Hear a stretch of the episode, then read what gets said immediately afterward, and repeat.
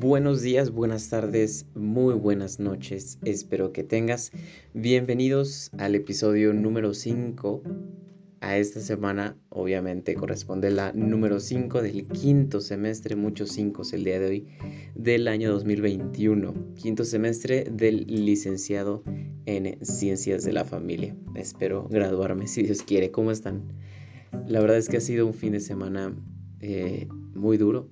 Ha sido eh, pesado, pero aquí estamos. Hoy domingo se me pasó, la verdad no, no, no estaba con todos los ánimos de subirlo el viernes, pero aquí estamos sin fallar. Bueno, pues empecemos sin más preámbulos con, con las materias. Vamos con empresa y persona.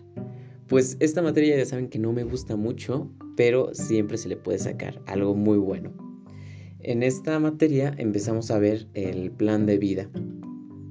Cosas que tiene que tener un plan de vida, pues quién soy, valores, visión, misión, metas, metas de manera integral, espiritual, afectiva, de recreación social, corporal, intelectual, familiar, profesional. Y luego también vimos la diferencia entre temperamento y carácter. Recordemos que el temperamento son aquellas reacciones, justo son reacciones que a veces pues no controlas. Lo que controlas es el carácter. el, el temperamento es heredado, es aprendido. Y el carácter es modificable. Eso es lo que modifica la personalidad. Muy bien, vámonos a antropología de la sexualidad. Primera pregunta, ¿Cómo iniciar pues este proceso de redención? Ya vimos antes el pecado, algunas eh, corrientes que fragmentan a la persona. Y pues bueno, ¿cómo iniciar este proceso de redención? Pues en primer lugar, con una reconducción hacia la verdad. Y yo pondría la verdad en mayúsculas, que en realidad no es que sea un adjetivo, sino una persona una reconducción hacia la revelación, es decir, hacia la experiencia de amor verdadero. Que pues ya sabemos quién es el amor verdadero, ¿verdad? Y también atención a las amenazas, atención a las ideologías, a las corrientes que a veces tenemos, a las corrientes que están predominando en nuestra sociedad, a las corrientes que a veces están presentes justo en redes sociales, por ejemplo, en los mensajes que mandas, en las formas en que te comunicas, en las formas en las que te reúnes con tus amigos, eh, en fin, corrientes que están presentes en el día a día, corrientes que fragmentan a la persona. Segunda pregunta, la sexualidad en el misterio de la glorificación. ¿Qué es esto de la glorificación? La glorificación yo lo pondría en otras palabras como el fin último, y en otras palabras del fin último igual a la verdad. Y ahorita en, otro momento voy a explicar a lo que me refiero con verdad. Y, y justo la sexualidad puede llevarnos al fin último, al, al cumplimiento de los anhelos más profundos de nuestro corazón. Sí, de alguna manera tener relaciones sexuales nos puede llevar al fin último. Claro, no es lo único, no solo tener relaciones sexuales, pero de alguna manera puede ser una muy buena herramienta llevada de manera casta, sana y eh, enfocada y encausada. Pues bueno, ¿qué tiene que ver esto con la sexualidad? Pues que esta sexualidad se construye desde la vivencia adecuada de tu propio ser como hombre y como mujer es decir, desde tu, desde tu masculinidad y tu feminidad, o feminidad, la verdad no me acuerdo del término exacto. ¿Y a qué se refiere con esto? A que hay que vivir una madurez afectiva. ¿Y en qué consiste la madurez afectiva? En un par de cosas, en varias cosas. Primero, en un sano desprendimiento. Ya vimos un poco lo que es el desprendimiento en el ciclo vital de la familia que explica Lauro Estrada. Pero también hay que desprenderse de otras cosas, no solo del sistema familiar, sino de cosas materiales, por ejemplo, de a veces de situaciones pasadas, de personas que no son a veces tu familia, sino pueden ser relaciones como tu ex, o simplemente amigos que ya no están. Eh, no lo sé. En fin, también aceptar cosas eh, del pasado, ya no traerlas ahí en el presente. El agradecimiento también es una muy buena señal. El empatizar sin abrumarse por emociones ajenas, cuántas veces cargamos con cuando nos cuentan algo muy íntimo, muy personal, cuántas veces cargamos con con eso de la otra persona cuando ni siquiera es nuestro, ¿verdad? Pero lo hacemos propio. Y también salir del analfabetismo emocional. Yo entiendo el analfabetismo emocional, justo eso, no saber identificar y expresar las emociones y sentimientos propios. Vámonos a la siguiente materia con pensamiento de Juan Pablo II. ¿Te acuerdas que estábamos entrando al ya a su pensamiento como tal?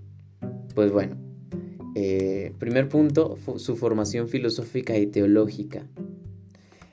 Vamos a, resumir en pocas palabras qué es el pensamiento de Juan Pablo II. Yo lo entiendo así. Son tres cuestiones las que él plantea. Primero ya lo vimos el tema de la experiencia, el tema de la antropología adecuada y el tema del drama de la vida humana. Pues bueno, a esto, a estas cuestiones, ¿cómo responde él? Pues bueno, a través de la filosofía y de la teología. Y, la teología, eh, en una frase, la dignidad humana está fundada en que el hombre es imagen y semejanza de Dios. Y su filosofía, a través de una filosofía realista y una filosofía subjetivista. En síntesis, todo esto que acabo de decir es el pensamiento de Juan Pablo II. Claro que es más denso, pero eh, en, un parrafito así lo podríamos resumir. Y ahora vamos eh, como tal a, desprender justo esta síntesis, vamos a desprenderla en fragmentos. Primero ya vimos que él, pues a través de la, de la filosofía, de la teología carmelitana, eh, pues él toma muchos aspectos. Por ejemplo, acerca de San Juan de la Cruz, este tema de la experiencia. Una experiencia que tiene tres aspectos, que es subjetiva, que es subjetiva, que es subjetiva, que es objetiva y que se comunica. Subjetiva me refiero a que eh, hay un contenido de la fe, que es justo las fuentes de la iglesia, las escrituras, la tradición y el magisterio de la iglesia que es subjetiva, que hay cosas que se conocen y no puedes no negar. La experiencia de que yo estoy hablando esto a través de un micrófono, que yo estoy grabando un podcast, pues no me lo puedes negar. Y luego que se comunica. Y si esos tres elementos se conjugan, va a haber una congruencia de pensamiento, de experiencia y de lenguaje. También de Santo Tomás de Aquino, justo de aquí toma esta filosofía y empezamos a ver primero, eh, pues justo las fuentes de Santo Tomás de Aquino, de las que luego San Juan Pablo II, Carol Boitigua, se basa. En Platón primero, que si pudiéramos rescatar de Platón lo más importante es justo el mundo de las ideas, esto de los moldes, que el mundo de las ideas es lo verdadero, las ideas son lo verdadero y el mundo material es simplemente un reflejo. El cuerpo es un reflejo del alma, por ejemplo. El cuerpo es la prisión del alma. Y Aristóteles, luego en un segundo término, él comparte una filosofía realista. Él se va más a las cosas materiales.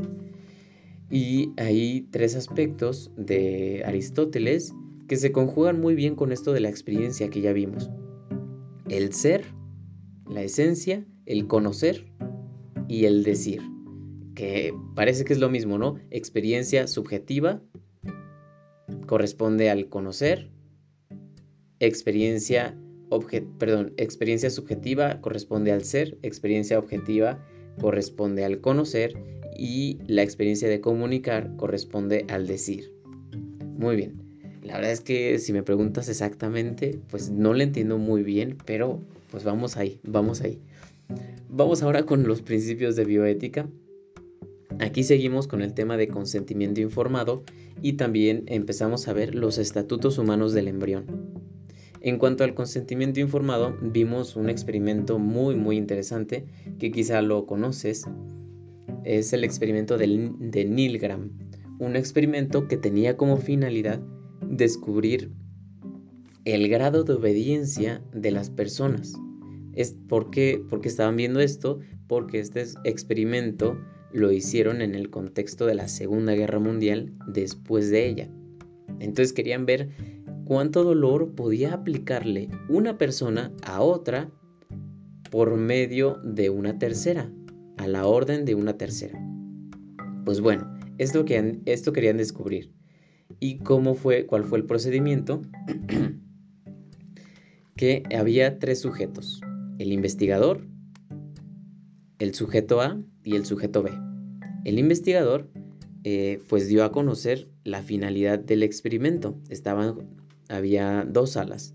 En la primera sala estaba el investigador con bata profesional, etc. Y en la segunda sala estaba el sujeto B. En la, en la primera sala junto al investigador estaba el sujeto A. Entonces, el sujeto, eh, el sujeto A lo que tenía que hacer era aplicarle una serie de cuestionamientos, unas, varias palabras al sujeto B a través de un micrófono y el sujeto B tenía que grabarlas. Tenía que recordar cuáles eran esas palabras que le había dicho el sujeto A. Y si el sujeto B se equivocaba, el sujeto A le aplicaba una descarga eléctrica de determinados voltios. Y conforme se iba equivocando, pues la cantidad de voltios iba aumentando hasta que llegaban a 350 voltios, podían llegar ahí. Entonces el investigador le dio a conocer al, sujeto A pues todos los, el procedimiento, la finalidad, etcétera, etcétera, etcétera. Realmente parece que fue un buen consentimiento informado. Sin embargo, el sujeto B era un actor. Es decir, las cargas, eh, las cargas eléctricas nunca se daban, pero esto no lo sabía el sujeto A. Así que bueno, eh, conforme iban pasando los, los experimentados, estos sujetos, eh, pues se dieron cuenta de varias cosas. Primero, ellos pronosticaban que casi todos se negarían a aplicarle una descarga eléctrica al sujeto B, pero no fue así. los resultados fueron que el 60% de los, de, los, de los que hicieron este experimento llegaron hasta el final a los 350 voltios cuando ellos sabían que esto podía provocarles la muerte. Pero, ¿por qué siguieron? Porque confiaban de alguna manera en que los, los resultados que ellos estaban haciendo pues iban a aportarle al experimento. Es decir, experimentar por experimentar, sin importarles a veces los gritos que el actor estaba haciendo y, y, los, y quizá una posible muerte.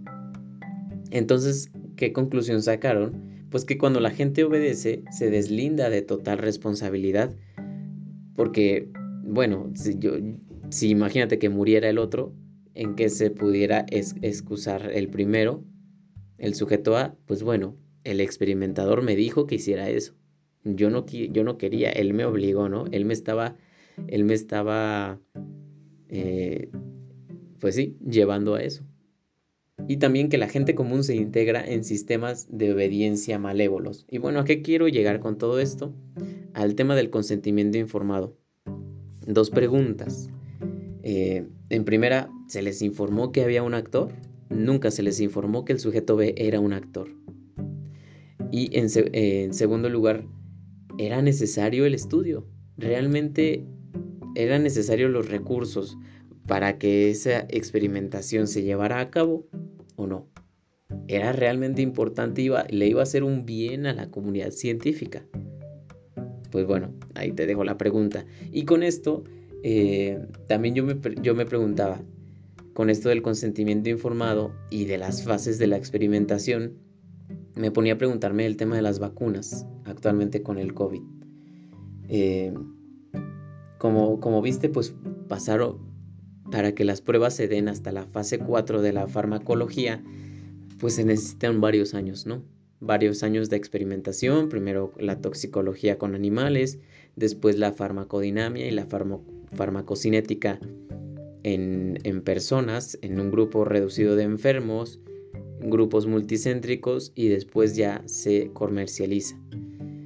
Y me pongo a pensar si realmente pues esto pasó con las vacunas, si es si este, esta es la bioética de cualquier fármaco, de cualquier, de cualquier vacuna, ¿por qué habría que vacunarse? ¿No sería un experimento? ¿No seríamos sujetos de experimento? Son preguntas que me surgen, que a lo mejor te las pongo ahí en la mesa. No quiero decir con esto que no te vacunes, que te vacunes. Quizá el procedimiento de una vacunación y de una pandemia en situación de emergencia es diferente. Aún quizá no lo vemos pero me pone a pensar eso. Pues bueno, para esto justo se necesita un pensamiento crítico y, y qué bueno que a lo mejor ya sepas estas cosas y las fases de la investigación. También empezamos a ver en segundo tema el estatuto humano del embrión, también esta bioética desde el inicio de la vida. Algunos atributos y facultades que a lo mejor ya sabes del, del, hombre, la inteligencia, la razón, la conciencia, voluntad y libertad y el tema científico pues lo empezaremos a ver en la siguiente clase. Nos vamos a la teología moral. Eh, estábamos con el tema de la historia de la teología moral. Pues bueno, vámonos rápido. En la época moderna, pues Francisco de Vitoria propone una moral de la dignidad de la naturaleza racional del hombre, fundado en ser creado a imagen y semejanza de Dios. Él, y a, y a qué iba esto? a, que él, Francisco de Vitoria, defendía mucho la, el derecho de gentes. Justo en su tiempo pues estaba el, boom de la colonización en, América y demás, y demás lugares, pues entonces se ponían a pensar, realmente estos, estos colonizados, estos indígenas, son, tienen la misma dignidad de nosotros, merecen lo mismo, merecen tener propiedad privada. Eh, no serán mejor nuestros esclavos, en fin, muchísimas preguntas que se hacían y justo por eso Francisco de Vitoria proponía una moral basada en la dignidad humana, en que realmente todos somos dignos, no hay alguien arriba de, de, alguien más. Y después el concilio de Trento, ya además de las reformas internas eh, eh, por influencia de, todo, de toda esta revolución de Martín Lutero, pues hubo unos cambios culturales que prosiguieron a una moral de la casuística, es decir, la moral aplicada a casos muy, muy, muy concretos. Y San Alfonso de Ligorio eh, da unos principios muy generales sobre cómo hay que llevar esta moral cómo hay que determinar cada caso. En primer lugar, el primado de la verdad. Mm, la verdad no entiendo a, qué se refiere muy bien, pero bueno, ahí está. También en, en segundo lugar, seguir la conciencia. La libertad le sigue a la ley cierta. Y también que hay que valorar muy bien las circunstancias para valorar las acciones humanas. Es decir, además de los actos, además de la intención, pues hay que valorar las circunstancias en las que ese acto fue hecho. Esta, esta moral pues fue difundida de, de, San Alfonso de Ligorio y se proponía que la teología moral pues regresara a un apoyo entre la filosofía y la teología. Después, en el siglo XX, antes del concilio, eh, pues se le dio un enfoque mayor a las virtudes y, y no tanto a los mandamientos que a lo mejor los mandamientos estaban vistos como un no, no, no, no, prohibiciones. Y por lo que he aprendido, pues se le dio un enfoque más al sí, a un, a un discurso más positivo de las virtudes, que en realidad pues sigue siendo un poquito lo mismo. Y eh, en el Concilio Vaticano II, pues creo que, creo que se respondía a la siguiente pregunta cómo se encarna la salvación y el seguimiento de Cristo en el día de hoy. El mensaje de Cristo sigue siendo valioso, sigue teniendo validez para nuestros días. ¿Nos puede decir algo Cristo hoy a la generación de la revolución sexual, a la generación de lo inmediato, a la generación de pantallas, a la generación de la globalización, de ideologías, de corrientes, de celulares, de iPads, de podcast, eh, en, el, en, la que pues ya, por ejemplo, ya no nos toca ver rebaños de ovejas, ya no nos toca ver eh, semillas de mostaza, eh, en fin, etc. ¿Sigue siendo válido esto? Pues a eso responde el Concilio Vaticano II y la teología moral. Después en un segundo término vimos la ley y la moral la ley eterna, ley y libertad. En este, de verdad que me perdí un poco en esta semana. Y esta ley, y estos términos de ley, ley moral, ley eterna, ley y libertad, la verdad es que son temas muy elevados. Pero bueno, si algo aprendí es que la libertad encuentra su sentido y fin en la ley moral. Justo la ley, hay pues diferentes tipos de leyes, ¿no? Eh, las leyes físicas, las leyes que rigen nuestro universo, la naturaleza. Luego, pues está la ley natural que rige nuestro comportamiento desde, desde que somos. Y también están las leyes físicas, bueno, las leyes aplicadas a la, a la moral, las leyes aplicadas a la convivencia del hombre con el hombre, pero que en el fondo mm, le apuntan hacia la verdad. Y yo entiendo que la verdad pues es justo ese cumplimiento de los anhelos más profundos que tenemos inscritos en nuestro corazón. Y que la verdad, en otras palabras, pues llega a su cumplimiento no en un mero, no en un llegar a, un, a la verdad como adjetivo o como sustantivo, como ya lo decía, sino que llega a la verdad a una persona a una relación, a una comunión. Ya lo decía la otra vez, ¿no? Eh, buscamos la relación porque venimos de una relación, buscamos la comunión porque venimos de una comunión. La comunión que, bueno, en otras palabras es Dios. Bueno, vámonos al, a la materia de técnicas de diagnóstico para que no se nos haga eh, lento el podcast. Estuvimos viendo un caso, seguimos con esto del, diagnóstico conductual y estuvimos viendo un caso muy concreto, muy interesante, en el que aplicamos el diagnóstico conductual. Este caso está muy curioso porque eh, eh, platicaba de una niña de cuatro años, la cual en la escuela ingería su propio excremento y y además lo compartía con sus, con sus, con sus alumnos, con sus compañeros. Entonces, pues esto llamaba muchísimo la atención, ¿no? Y además que esta conducta era normalizada por los mismos padres. Ellos decían, no, pues es parte de su edad, es normal, no pasa nada, eh, es normal que los niños hagan eso, pero pues yo te pregunto a ti si es normal. Entonces, además que estos padres, pues tenían eran fisicoculturistas, entonces a lo mejor podía por ahí ir la cosa, ¿no? Eh, no lo sabemos, no lo supimos del todo, pero bueno, de ahí era un caso muy interesante de los cuales pues el familiólogo luego se topa, que son casos del día a día. En fin, vámonos entonces a la última materia de psicología del matrimonio y de la familia. Por último vimos las, las últimas dos etapas del el nido vacío y la vejez. En, este nido vacío, que también se le puede llamar reencuentro, ¿por qué reencuentro? Pues porque se reencuentran el compañero y la compañera, el cónyuge, el cónyuge, el cónyuge con la cónyuge, el esposo con la esposa. Los hijos pues forman otras familias, ya no están en casa, empieza poco a poco la aceptación del rol del abuelo y esta etapa pues exige una individuación más definida también exige que eh, pues se acepten las limitaciones físicas. Se enfrente al mismo tiempo con uno mismo, tanto con el compañero o la compañera. No, la compañere, como está de moda el video por aquí. Bueno, chiste local. No se crean, compañere no.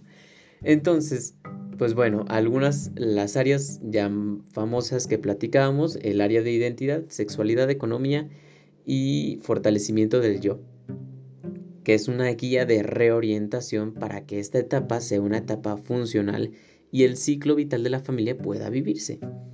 Pues en el área de identidad, Lauro Estrada eh, dice que es muy importante que haya un apoyo mutuo en búsqueda de nuevos estímulos, nuevas metas. Claro que los esposos pues ya no están en casa, ya no son la preocupación total. Los hijos regresan a su después de después de no haber tenido justo ese espacio a solas. Quizá desde el primer año que se casaron no habían estado totalmente a, mucho tiempo a solas y ahora cuando son cuando ya parte parten los hijos pues hay que buscar nuevas metas, nuevos estímulos, a lo mejor nuevos contratos eh, que se pueden ver reflejados en nuevas maneras de comunicarse ellos, nuevas salidas, nuevos viajes, etcétera, etcétera. Y también capacidad para expresarse tal cual el otro es, autenticidad. Ya no tienen que a lo mejor fingir, ya no tienen que estar preocupados por los hijos, simplemente por ser ellos mismos con su compañero o su compañera. En el área de sexualidad, pues eh, sigue lo mismo que ya habíamos platicado en esta etapa de, los hijos de la adolescencia, del encuentro, y más bien se da una satisfacción por los hijos. En el área de economía se da una comprensión por la jubilación, que ya es inminente. Claro que también hay menos responsabilidades y hay que aprovechar más el tiempo o afrontar también las deudas. Y en el área del fortalecimiento del yo, un apoyo mutuo por, eh, por los duelos, que claro que van, van envejeciendo y pues la gente muere. Entonces pues ambos tienen que ser apoyo mutuo para las pérdidas. Y en el tema de la vejez, pues un, poco, un poquito más de lo mismo. Eh, hay una muerte inminente, claro, y también pues ya, ya son viejos, ya no tienen la preocupación de estar con los hijos, ni tampoco del trabajo, entonces obviamente que se puede tender a un ensimismamiento y eh, pues se vuelve ajeno al mundo exterior. Y esto puede ser una problemática.